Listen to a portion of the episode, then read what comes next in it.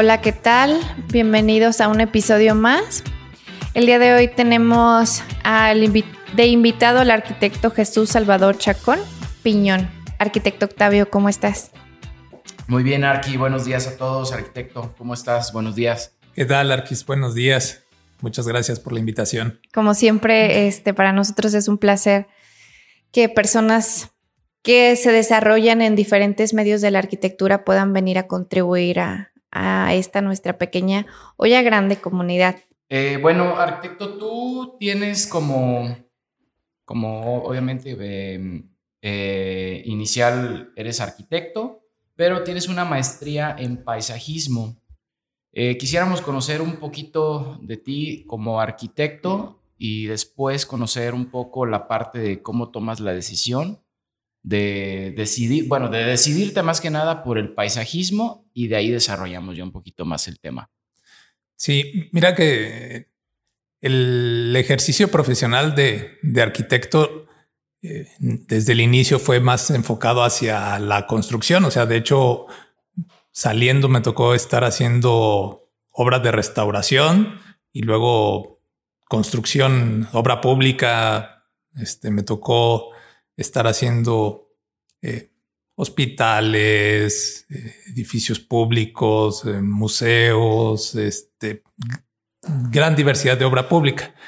Y entonces creo que la arquitectura o la construcción somos los más depredadores del planeta que, puede existir, ¿no? Por todos los, todos los materiales, todos los consumibles que, que tenemos, ¿no? Pues lo de afuera, ¿no? ¿Y qué es lo de afuera? Bueno, pues entonces a buscar y de ahí fue, ¿no? Empezar a ver que lo que había cuando eh, me tocó, lo que había el paisajismo, si era como que entendido como el área de jardinería. ¿sí? Ah, aquí me gustaría intervenir un poco porque sé hay ese mito muy marcado, ¿no? O sea, cuando piensas, bueno, no sé, las, me ha tocado eh, toparme con personas en las que dicen, es que quiero diseñar mi, mi jardín hay que contratar un paisajista. o sea, no, no es lo mismo y me encantaría que nos, que nos ayudaras a quitar ese mito. Definir esos conceptos, como dice la arquitecta, para entender hasta dónde llega el paisajismo dentro de la arquitectura, porque al menos tengo yo un concepto que el paisajismo también es un integrador, ¿no? Entre, entre entre zonas públicas con zonas privadas, eh, eh, urbanización, etcétera. Entonces sí, sí, quisiéramos saber un poquito más desde el concepto básico hasta cuáles son lo, lo, que más puede entenderse como, como paisajismo. Sí, mira, el, el paisajismo es global e integrador. Es integral e integrador.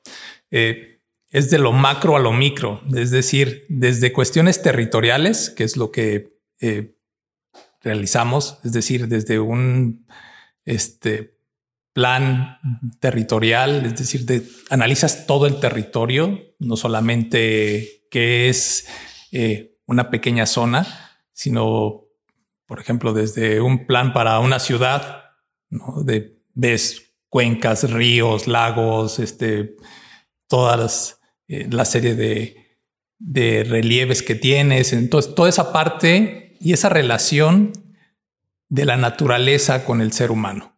Ese es el, punto, ¿no? Entonces, ¿dónde puedes tener esa relación? Desde el territorio, desde la ciudad, desde una casa, desde una maceta. Entonces, por eso es desde lo macro hasta lo micro, ¿no? ¿Por qué? Porque eh, en paisajismo hasta diseñar una maceta este, tiene un sentido, ¿no? O sea, es, no es, eh, por eso hay como que esa diferencia entre lo que los, los jardineros, como, de, como decimos, este, con un paisajista, ¿no? Porque cuando ponemos una planta en una maceta, pues no es como que, ah, pues ya puse esta y ya, ¿no? No, hay que diseñarla, hay que pensarla, o sea, ¿qué es lo que quieres? Este, cómo, se va a ver, qué sensaciones va a generar. Y esa relación entre naturaleza y, personas es, es, lo que eh, hace diferencia, ¿no? Eh, en el diseño del espacio público, que es parte de lo que interviene el paisajismo, o sea, en paisajismo se diseñan parques, ciclovías, en fin, todo lo que, todo lo que es espacio público este, se diseña dentro del, del paisajismo. Que hasta hace un tiempo estábamos tan desconectados de la naturaleza que creíamos que éramos dos cosas totalmente distintas. O sea, es como, ay, ellos son una cosa y nosotros somos otra. Pero actualmente nos damos cuenta que todo, todo ser vivo tenemos correlación. Sí o sí. O sea, creo que ya no hay una opción en la que la naturaleza depende de otra ende y nosotros de otra totalmente distinta. No. Y el, el incluirlo, creo que nos ha costado bastante. O sea, me incluyo porque pensamos en construcciones y es como, pues sí, le ponemos una macetita o cosas así que, que no hemos sido tan empáticos, creo yo, en esa cuestión de, de englobar o de sumar a nuestros proyectos esta parte del paisajismo. Sí, lo, que pasa es de que, fíjate que en esta modernización que hemos tenido y en esta parte tecnológica, eh, la parte natural pues se ha eh, visto de un lado, ¿no? Eh, y ahorita, por ejemplo, la, la, pandemia fue un punto de estudios, de cuestiones psicológicas y totalmente el estudio de, todo este fenómeno pues ha dado como resultado que la conexión con la naturaleza es fundamental para liberar el estrés de las personas, de generar sensaciones, de generar una estabilidad emocional que es fundamental en estos tiempos. Y entonces eso lo traduces tú al espacio público y entonces dices tú, pues sí, lo único que tengo en la ciudad es un asfalto. O sea, la prioridad son los vehículos, es esto. Y, y en dónde me conecto con la naturaleza, en dónde veo algo verde. Y de hecho, el concepto básico de, de trabajo, te dicen que debes de tener un descanso visual, ¿no? O sea, es decir, que no tienes que estar fijando tu vista en algún, en la computadora o estar haciendo algo y tienes que descansar, ¿no? Y si ese descanso visual lo haces con una ventana donde ves un paisaje, donde ves algo, donde ves una plantita, donde ves algo, esa conexión es, es muy importante. Y de hecho, ahorita, por ejemplo, eh, se ha tomado como moda la arquitectura biofílica, que es esta conexión, que es precisamente en donde la naturaleza forma parte de la misma arquitectura y esa relación entre naturaleza, espacio edificado y hombre, ese trinomio, pues es fundamental para poder ir generando ambientes. O sea, la arquitectura por sí misma genera una, serie de sensaciones y de espacios que son eh, únicos por cada tipo de construcción. Pero si a eso le agregas un componente adicional, pues eso va a detonar todavía en, cosas de mayor, de mayor relevancia y de mayor conexión. En el paisajismo, por ejemplo, haciendo el comentario, ¿no? De que dicen, bueno, es que del, del jardinero, ¿no? O sea, muchas la mayoría, no solamente de los clientes, ¿no? De la mayoría de los arquitectos, ¿no? Este, cuando dibujan su proyecto, pues lo que les sobra pues es jardín, ¿no? ¿Y qué es lo que ponen? Pues un hatch de pastito y el bloque de plantitas ahí puestas, este, y aventadas así, ¿no? Como que, pues para que se vea que eso es el jardín. Y así como perdón, hash, eh, para los que no estén relacionados con el tema, es la representación, o bueno, no, este, el instrumento con el que representamos en los planos, en, la, en un programa que se llama AutoCAD, como donde va a ir el jardín o como donde vamos a, englobar algo, ¿no? O sea, es como para diferenciar una cosa de la otra. Una textura. es una textura. Este, y, y yo creo que debería, por eso es esa esa parte del paisajismo como integrador, ¿no? Mm. ¿Por qué? Porque justamente es en donde haces esa conexión. Es decir, tú arquitecto piensas en un jardín, ¿no? Y, proyectas tu volumetría, tu espacio y todo y dices, vas a ver, pero ¿qué quieres que vea tu cliente en ese jardín? O sea, ¿cómo te lo imaginas? Y cuando empiezas a hacer o cuando agarras y le dices a tu renderista, a quien te hace tu imagen virtual, pues ponle plantitas, ¿no? Y él es el que empieza a poner plantitas y pone ahí. Y bueno, pues a lo mejor puede ser que así se vea bien, ¿no? Pero esa conexión de qué es lo que tu cliente quiere, de qué es lo que quiere ver, es lo que hace falta, ¿no?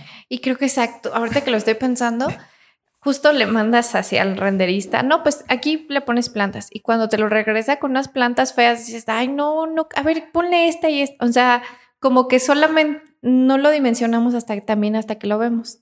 O sea, es poquito más como, exacto, sentarte y pensar en el momento. Sí, es, es, esa, es esa parte, ¿no? Y que luego, en, en muchos casos, las áreas exteriores no las pensamos para el uso real. ¿no? No solamente hablando de, casas, ¿no? Este, sino que en edificios, en, todo, o sea, ahí eh, el espacio es, puede ser, pues ese lugar para donde se salgan, relajen, este, descansen en oficinas, este, en casas, este, qué es lo que quieres, o sea, genera una serie de actividades adicionales a las que se desarrollan dentro de, dentro del el espacio arquitectónico como tal, ¿no? Entonces, ese complemento es siempre como que ese plus, ¿no? Que puede tener un diferenciador entre una edificación y otra. y, bueno, es también parte del, de la vista que tiene cualquier construcción, ¿no? O sea, cómo te vas acercando, cómo lo vas viendo, y qué es lo que vas a tener en el exterior. Y no solamente hablando de las plantas, sino también de los pavimentos, del mobiliario. Que para, en este caso, es como, bueno, el paisajismo, tomándolo a un, este, a un lado, lo de la jardinería como tal, es no solamente engloba ser, o sea, las áreas verdes, vaya, sino es lo general desde una casa, o sea, cómo se vive en el transcurso del paisaje. Yo no sé, o sea, esa es como que mi idea más clara del paisajismo, el transcurso del paisaje, de, las, de lo que, y no es lo mismo que el interiorismo. No. no, ahí hay una, creo que hay líneas bien delgadas en las que ya se pasa uno y ya es el otro. Como que qué le toca a cada quien. Yo creo que eso estaría padre que nos ayudaras a, a discernir, ¿no? O sea, entre las líneas tan delgadas? Mira, por ejemplo, en, en paisajismo, tú estás trabajando con seres vivos. Ese es el punto fundamental. ¿Qué es lo que tienes? Que vas a tener una diversidad de paisajes durante todo un año. ¿Por qué? Porque las plantas cambian. Van a cambiar, ¿no? Cambian de color, tiran hojas, hacen todo eso. Y eso es lo que tienes que saber. Tienes que saber cómo se va a ver ese paisaje, ese entorno en todas las épocas del año. ¿Cómo se va a comportar? los paisajistas deben de tener el conocimiento, por ejemplo, de lo que sabe un botánico a grandes rasgos o dependen de algo. Por ejemplo, hay árboles que no permiten que crezca nada a sus alrededores, ¿no? Que son como muy celosos de su entorno y limitan a que no crezca nada más que ellos. O hay plantas que no se llevan unas con otras. O como dice, hay árboles que son perennes o caducifolios. Y de alguna forma, este, como dices, en tal tiempo pues vas a ver un árbol sin hojas y en tal tiempo lo vas a ver con una fronda este, espectacular y de repente tu jardín se va a ver pues muy triste y en otro muy contento, ¿no? Por poner un concepto más, más sencillo. Sí. Ahí, este, ¿Qué tanto se involucran ustedes como, como lo que haría un, pues sí, es un botánico, es, la, es la, la, persona como indicada que, que sabe a lo mejor qué tipo de raíces, este, o qué tan agresivos son con otras plantas, si, si te van a dejar crecer algo más o, o, no, o simplemente si la tierra es la adecuada, ¿no?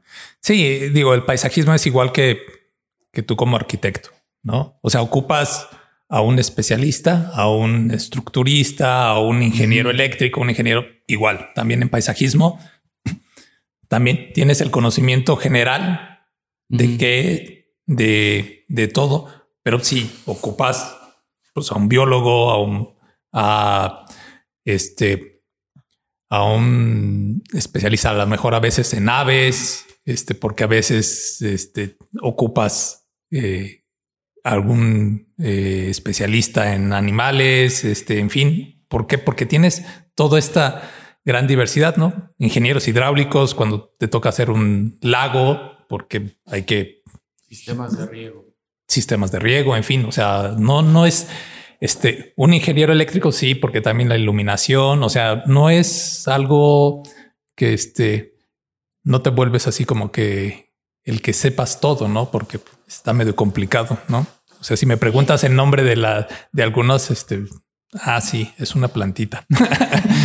de la suculenta, eh, no sé, eh, dos, tres, no tengo idea de las suculentas, solo sé que se llaman suculentas. Y en esta parte de el arquitecto y paisajista. O sea, creo que está muy padre porque es como tener un combo, aunque se depende de muchas otras especialidades, pero eh, ¿cómo va ese desarrollo? O sea, ¿cómo lo lleva? Ha sido muy interesante, muy divertido, porque la, parte del paisajismo te da una libertad creativa que muchas veces en la arquitectura no la tienes.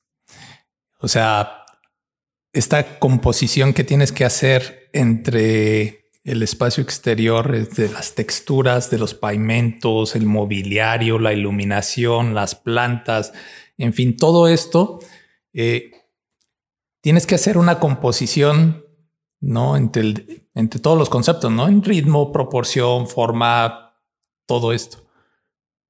Y es esta ventaja de que como no es tan... Eh, socorrida, o es decir, es que ponle las plantitas, ¿no? O ponle esto, pues, pues sí, ¿no? Entonces, ah, mira, es que son estas, estas y aquí. Ah, bueno, ah, sí está bien. Pero entonces, como mucha gente, o sea, es igual que le pongas cualquier planta, lo que quieren son plantas, ¿no? Entonces tienes esa posibilidad, ¿no? De empezar a generar volúmenes y de empezar a ver cómo dentro de años cómo va a ir cambiando ese, ese paisaje. Y eso no lo tienes con la arquitectura. Tu arquitectura es estable. O sea, tu edificio pues va a permanecer con eso. Pues le cambiarán el color, a lo mejor lo van a pintar, ¿cierto? pero es estático.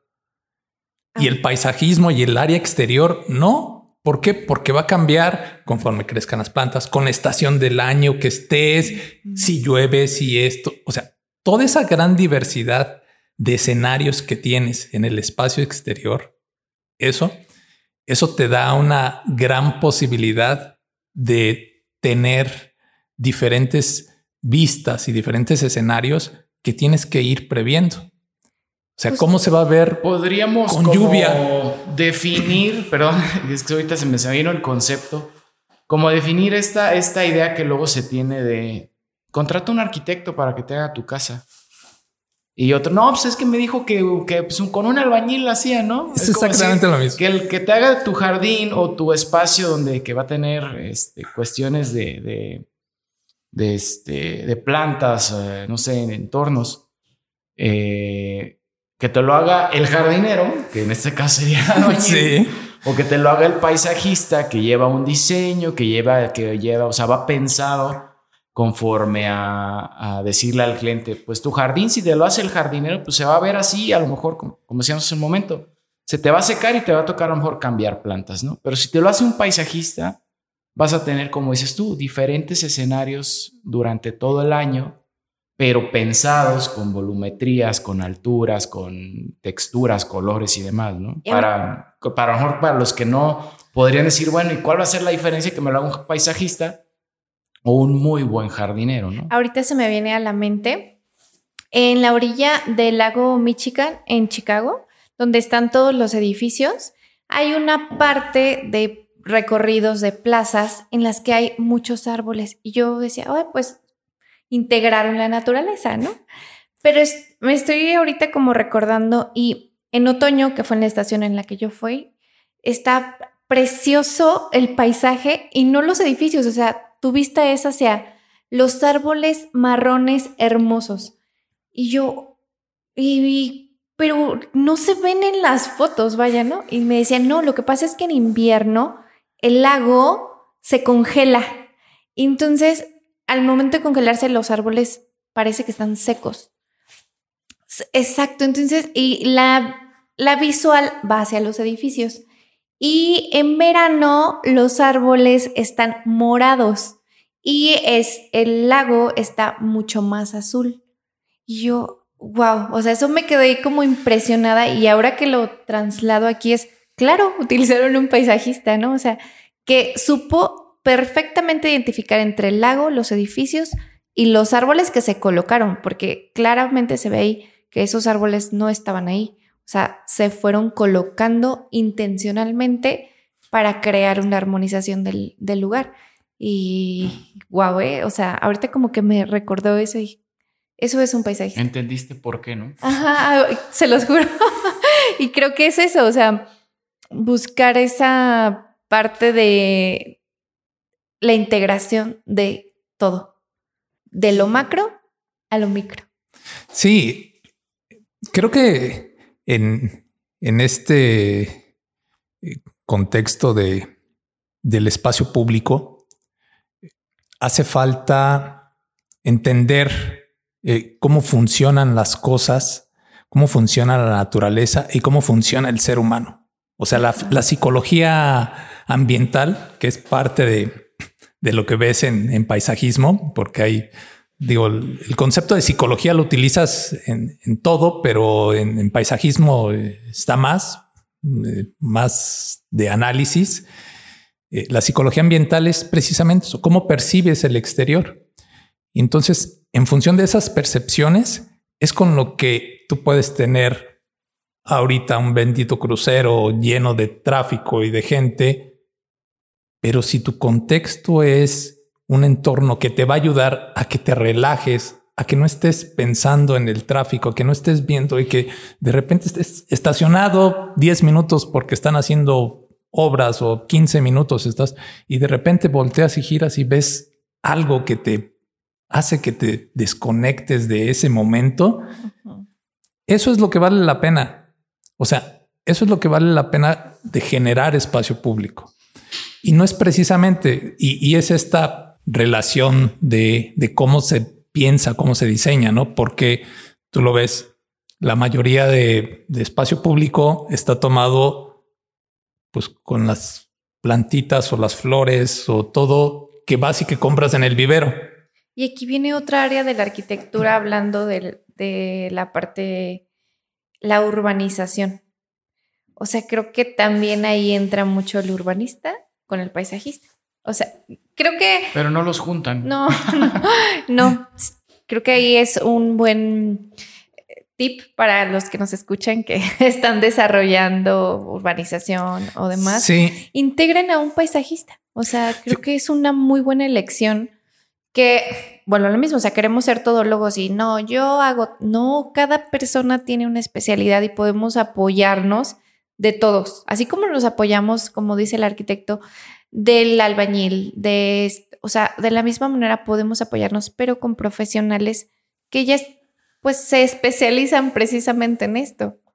Sí, sí hay diferentes empresas. De hecho, nosotros colaboramos con una desarrolladora en San Luis y, nosotros apoyamos en la parte del diseño de, de, áreas exteriores, ¿no? Las áreas de amenidades, los el camelloncito ahí de de su conjunto habitacional este, se diseñan, en fin, todas estas, este, los accesos. Entonces, esa parte del exterior sí se desarrolla.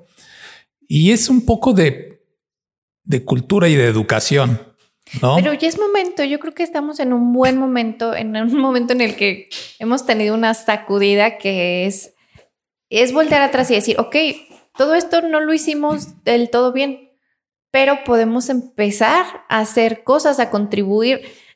lo dice quizás de una manera muy pequeña, pero no, o sea, desde el entorno que le estamos creando a alguien en el que podemos desconectarlo de su día a día, que podamos aportar. Y yo creo que está súper padre que en este momento todos los arquitectos, ingenieros, proyectistas que nos escuchen, se sumen a esto, o sea, a utilizar a las personas que son especialistas en para, no, no somos tólogos, o sea, yo creo que ya es, está como por demás seguirlo diciendo, pero no podemos hacer todo. Busquemos a estos especialistas, por ejemplo, aquí el arquitecto como comercial, pero o en su ciudad o donde sea que nos escuchen, para integrar y para crear ciudades más bonitas. O sea, creo que si no somos México en específico una potencia mundial, solo es porque no queremos, porque hay muchísima de dónde agarrar. O sea, nada más hay como que empezar a moverse y entender que hacemos más en equipo. Sí, totalmente. O sea, esto eh, creo que el trabajo bien entendido de, de cualquiera eh, es que esto es en equipo. O sea, necesitas hacer eh, sinergia con, con, diferentes profesionistas. O sea, cuando tú simplemente en un proyecto arquitectónico sabes que ocupas aire acondicionado, ¿no? Entonces, bueno, pues vas con el del aire acondicionado y cuando estás haciendo el edificio, cuando estás haciendo el proyecto, le dices, oye, a ver de qué tamaño serían los ductos, por dónde los paso, qué, qué, cómo me va a modificar, qué va a ser, este, en fin, todo eso te repito, se ha perdido ese valor del espacio exterior, ¿no? O sea, como regreso, ¿no? Lo último que diseñas o tus áreas que te sobraron de tu proyecto es el jardín, este, pues entonces, ay, pues, le ponemos plantitas. Hay, un, hay un detalle que, que conforme en los, en los capítulos pasados que hemos entrevistado a a otros profesionales que tienen especialidades o, tienen carreras que a veces no se han sabido cómo crear la necesidad, como decimos, bueno, ¿por qué voy a contratar a un, interiorista? ¿Por qué voy a contratar a un diseñador industrial? ¿Por qué voy a contratar a un decorador? ¿Por qué voy a contratar a un paisajista? Porque muchas veces por la falta de información Incluso creo que las personas que están o que tienen esa, esa vocación, sí tienen que también, en este caso, como crear esa necesidad para que vean qué es lo que se obtiene si te contratan a ti y no decidir por hacerlo uno mismo o en este caso contratar al jardinero o ir al vivero y agarrar un montón de plantas y tú hacerlo, ¿no? Entonces creo que a veces para este tipo de, de, de especialidades como lo dice la arquitecta, sí se deben de integrar, pero no se ha visto cuáles pueden ser los resultados si se trabaja en conjunto. Eh, vamos a pensar ahorita los pasos a desnivel que ahorita ya en, esta ciudad, que, para los que no, no, no son de aquí, nos escuchan, este, se están implementando muchos pasos a desnivel en la ciudad. Y son espacios urbanos que completamente no les dan más que la función de que pasen los coches de un lado a otro más rápido cuando tienen áreas eh, importantes, se les puede dar una función este, tanto visual, económica, activaciones para la misma ciudad. Y lo único que hacen es, ay, ponle un muro verde. Es todo lo que hacen. Y ponen una banquetita bonita y les ponen muros verdes que al cabo del tiempo, como no lo hacen bien, porque aparte lo proponen y no lo hacen bien, pues no tienen un sistema de riego, este, como están en contacto, en contacto con, con, el mismo humo de los coches, pues las plantas se secan. Entonces, no hay una planeación, solamente son trabajos que pues los hacen a la isla, ¿no? Que eso pasa aquí en Michoacán y en todo el país. Pero creo que como, como, como punto principal se debe de ir creando las necesidades de, eh, de las personas que estudian o se especializan en algo para que se vea cuál es la diferencia si lo tienes o no lo tienes. Yo creo que ha sido mucho porque no sabemos de los especialistas, ¿no? O sea, de que no desconocemos qué es lo que puedes hacer, qué es lo que hacen, ¿no? Te digo que yo cuando eh, a mí afortunadamente me tocó un cambio en el plan de estudios cuando la maestría era, les decíamos que eran, eh, creo que fuimos nosotros la segunda generación ya que con este plan de estudios, pero antes eran jardineros con título, ¿no? Decíamos así en, plan de burla de las generaciones anteriores. Este, pero eh, en esta concepción global, territorial, de, de, analizar todo el contexto, de analizar todo el territorio, de ver todo lo que, lo que implica este, un, un territorio y cómo repercute lo que hagas en un sitio contra una ciudad o contra una población o contra una casa, eh, creo que eso, eso ha ido ayudando a, poder ir ubicando diferentes eh, opciones o diferentes actividades que se van desarrollando dentro del, dentro del paisajismo. Digo, uno de los referentes a nivel mundial es Mario Schegnan, eh, arquitecto mexicano. Este, y, y, él pues tiene, digamos, el, el equivalente al Pritzker en arquitectura, ¿no? Este, en paisajismo. Y ahorita, por ejemplo, ves esa relación eh, con Legorreta, con Mauricio Rocha y Sheknan. Están desarrollando un proyecto, eh, el Hotel Tamarindos en, eh, en México. Y entonces, pues es como conjuntas, como... Tanto talento. Todo, como puede hacerse equipo y adiós egos. Y esa es la parte que hace falta. Los, la arquitectura o los arquitectos tenemos el ego dos niveles arriba. Ellos. Este, nosotros no. Ellos. ¿eh? este, eh, pero, pero allí es, es, la parte, ¿no? De, de, que puedes, puedes hacer equipo, ¿no? O sea, no es, no es de que de que, hay este que es mi proyecto y todo. Sí, pero no pasa nada si colaboras, no, si haces, si mejoras, en fin, no? O sea, ¿por qué, por qué no utilizas a un experto en iluminación para que haga realmente que tu proyecto luzca, no? Exacto. O sea, ¿por qué? hay especialistas en iluminación, o sea, ¿por qué no, no contactar a uno, no? O sea, ¿por qué? Digo, a veces nosotros eh, interioristas, pues hay interioristas, o sea, ¿cómo mejorar todos? Es, es esto, al fin de cuentas, ¿qué es esto? Entre más integrador sea un proyecto, o sea, de diferentes especialidades, el resultado va a ser mucho mejor, mucho mejor, porque una cabeza piensa algo, pero cinco, seis te van a ayudar a pensar y a detonar muchas cosas. Y eso es, y eso es lo importante. Y, ahorita en, paisajismo, el, hecho de, tener esa oportunidad de, de, generar el espacio público, porque ves tú en los ayuntamientos, en todos lados, ¿no? Pues sí, el arquitecto que se ha puesto a diseñar canchas de básquetbol o placitas así, pues es el que se pone a andar haciendo todas las intervenciones, ¿no? Mm. Pero, ¿por qué no integrar, no? ¿Por qué no generar equipos? Eso creo que eso es lo, lo que nos hace falta, lo que nos hace falta en, general, ¿no? O sea, no solamente este, hablando de, de cuestiones. Es cultura también es parte de lo que hablamos de la cultura del mexicano también, ¿no? Que no es como, híjole, la más óptima de repente, pero sí, sí, eh, no, se, no se piensa en, en los demás tanto. Siempre es primero yo, después yo y hasta el último yo. Y no, no se toma como en cuenta todo este talento que pueda haber para, para, pues para beneficio de todos, como pasa, como dices con los ayuntamientos.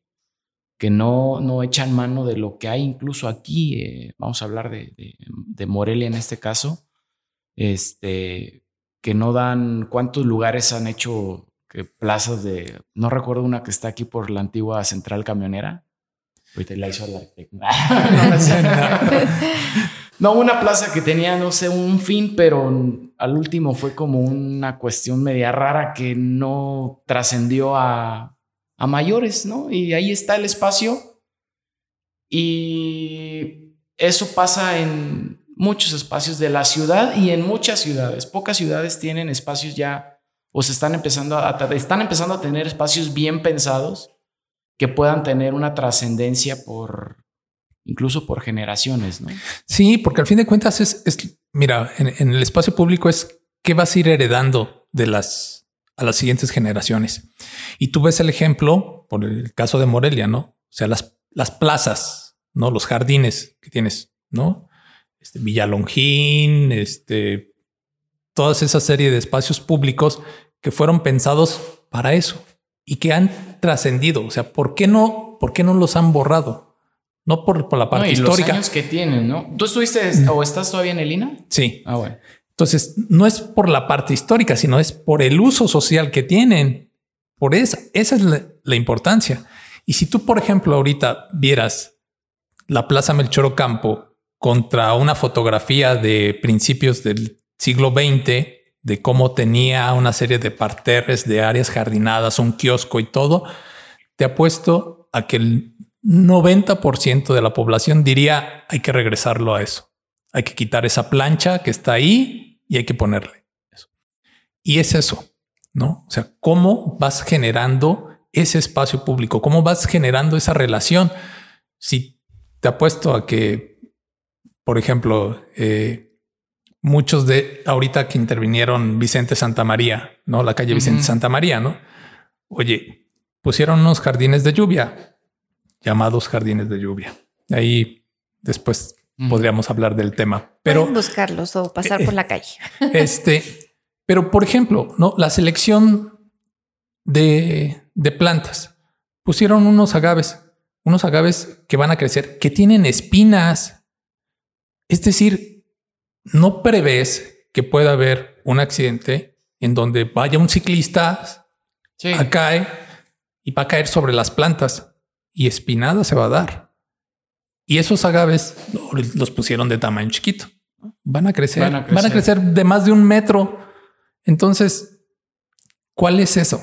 Es esa parte que a veces son, este, que es muy fácil. Por eso digo, es muy fácil decir, pues es que agarra y ponle la plantita. En el espacio público tienes que pensar que no vas a tener mantenimiento. Nuestra realidad es de que si plantas algo, un árbol, pues va a crecer y cómo como dentro de seis años al jardinero de parques y jardines llegue y le empiece a dar en la torre, ¿no? Este, otra es, por ejemplo, cómo tenemos esta, eh, yo digo que la naturaleza es tan noble que hasta deja que los jardineros le metan mano. Le ponen a darle formitas, o sea, todos los arbolitos que parecen cubos, ¿no? Paletitas ahí, ¿no? Que las recortan y todo. ¿Por qué no dejarla que la naturaleza crezca como naturaleza, ¿no? O la puedes podar, la puedes formar para que no tenga forma de árbol, no de paletita, ¿no? O sea, este tipo de, cosas este, son las que la visión dentro de, qué es lo que quieres generar como ciudad es la que hace falta. O sea, tener una visión realmente de, de qué es lo que vas a ir pero volvemos a lo mismo, no hay quien se pregunte eso. O sea, dentro de, los organismos eh, encargados de todo esto, no hay quien se ponga a pensar qué es lo que quieres o qué es lo que quiere la gente. Eh, hay, hay, hay este, andadores o parques lineales que están diseñados para que solamente pase una persona. O sea, o pasa un, o pasa un peatón o pasa un ciclista y no tienen, no voy a decir qué obra porque luego nos metemos en problemas, pero... pero pasa cerca de un río. Pero pasa cerca de un río. este, entonces dices, oye, ¿con qué fin hiciste una obra de ese tipo cuando se había, se podía haber pensado de una, una forma tan, tan práctica que pudiera haber trascendido precisamente y que después de tres, cuatro, cinco administraciones sea como un ícono. Yo creo que ya llegamos, o sea, al punto en el que, ok, sí, no hacen, no hacen, no hacen. Y ya sabemos que es lo mismo, ¿no? Pero también, pues para eso se creó este espacio, ¿no?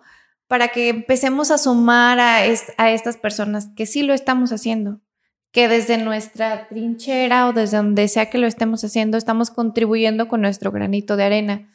Y yo creo que eso es lo más importante, más que enfocarnos en lo que ya sabemos que no hacen. Es cómo voy a contribuir para que sí se haga. ¿Qué, voy a, ¿Qué estoy haciendo yo para que sí funcione? ¿Qué estoy haciendo yo para aportar a que así sea? que colaboro. Yo creo que este espacio también nos sirve para a las personas que nos escuchan, que tienen relación directa o indirecta con este tipo de cargos, pues nos busquen. Eh, estamos pues para esto, para apoyarnos entre nosotros. Han pasado por aquí profesionistas, wow, que yo cada vez que los escucho, se los juro que llego a mi casa y le cuento a mi familia de cómo hay tanto y en un lugar tan pequeño o que no es tan grande y no nos ayudamos entre nosotros. A mí se me hace algo, no sé, como que no está bien, pero bueno, yo creo que eh, en mí ese es mi granito de arena. Y los invito a los que nos escuchan y también a ti, arquitecto, a que te sumes a que lo que sea que podamos aportar desde donde sea que estemos, lo hagamos. Porque, claro, ya sabemos lo que no hacen, pero hay que ver el cómo sí, el qué sí podemos hacer. Sí, en esta parte, fíjate, es, eh, hicimos el proyecto, bueno, durante mi estudio de la maestría, hice un plan maestro para las cañadas del río Chiquito, que es desde más eh, la zona de piedras de lumbre, desde toda esa parte boscosa hasta lo que es el club campestre, toda esa microcuenca del río Chiquito, hacer una serie de análisis y de propuestas en donde se pueden desarrollar. Eh, le digo que es el jardín trasero de, es el patio trasero de Morelia, este, pero tiene un potencial enorme. Se podría ser el Central Park moreliano muy fácilmente. Y dentro de todos esos hicimos un proyecto que es un sendero biocultural. En ese sendero biocultural, en la parte de, que estoy en el, en el INA, hicimos el rescate de los... De ahí arrancó el acueducto de Morelia. O sea, ahí arranca el acueducto de Morelia. ¿no? Entonces hicimos una serie de, de recorridos de rescate, de, de, ver ahí y se hizo una propuesta. Parte de la señalética fue diseñada para, para esto. Y eh, por X razón, este, no, no se pudo concretar, digamos, todo el proyecto que era de la entrada del club campestre hasta lo que llamamos hasta la, la cascadita, ¿no? Que es hasta los filtros viejos, que era parte de ese sendero. Se hicieron pequeñas intervenciones nada más para poder hacer. Agarramos el proyecto como tal y se los entregamos. Mira, aquí está el proyecto hazlo, ayuntamiento, este, ahí está. O sea, das, regalas, porque fue así, no sé literal. puedes ayudar. sí, o sea, hay, una propuesta que, que, está, ¿no? Entonces, este, y luego no, no, no, no se llevan a cabo, ¿no? Y el plan maestro como tal, o sea, mira, sabes que hay esto, es esto, aquí está. Hay, hay que hacerlo. Hazlo. Mira, eh, ni siquiera es una gran inversión, hay que hacer esto, hay que hacer esto, estas cosas. No, o sea, ese tipo de cosas son las que tú puedes regalar el, trabajo, no decir, sabes que haz esto, pero haz, haz algo, no? O sea, haz algo por, por la ciudad, haz algo por, porque mejore esto. Pero mira, ya hoy nos están escuchando, lo puedo asegurar, y en algo tienen que sí, cambiar. Que Ajá, en algo se debe de mover y decir, oh, yo tengo la posibilidad de hacerlo diferente. Y eso, o sea, los invitamos a que hagan las cosas diferentes, a que sí, sea por generaciones han sido un desorden, pero quizás eh, la persona que nos esté escuchando hoy o lo conoce o está ahí y tiene la oportunidad de hacerlo distinto. Entonces es, súmate al hacerlo distinto, eh, intégrate o haz algo diferente para simplemente vive en esta ciudad. Entonces es beneficio, este, como lo decía hace rato el arquitecto, primero piensas en, primero piensa en uno mismo, pues hay que pensarlo, digamos así, y posteriormente, obviamente a la sociedad le contribuimos bastante. Pero creo que nos desviamos. no, ya se, nos, fue el, tiempo. Sí, sí, sí. Arquitecto, te agradezco mucho tu, tu tiempo. Yo creo que nos quedó bastante claro cuál es la función, la función el por qué tomar la decisión de, de, contratar a un paisajista, todo lo que hay detrás de un paisajista y todo lo que puede repercutir en, un proyecto, ya sea desde una casa habitación, una residencia, hasta un espacio público, eh, un espacio urbano. Eh, y de alguna forma esperemos, como dice la arquitecta, que esto sea un parteaguas para que, para que se vea que, hay forma de hacer diferente las cosas bien hechas, con la misma intención, pero con un resultado, este, pues, el, el que realmente se espera, ¿no? Arquitecto, ¿cómo te encontramos en tus redes sociales? Eh, estamos como SCH2 con número L-A-A-P. Está ahí medio de trabalenguas, pero SCH2 Lab es ahí donde nos, nos pueden encontrar. Ahí en Facebook, en Instagram, ahí estamos. Súper bien, pues ya saben, para los que nos escuchen y ya saben que tienen que contratar a un paisajista, eh, contáctelos y ya saben, nos seguimos invitando a que nos sigan en nuestras redes sociales y que nos ayuden con comentarios, etiqueten a personas. Igual, ahorita se me acaba de ocurrir que si conocen al director de urbanismo, etiquétenlo. Igual y les sirve de algo.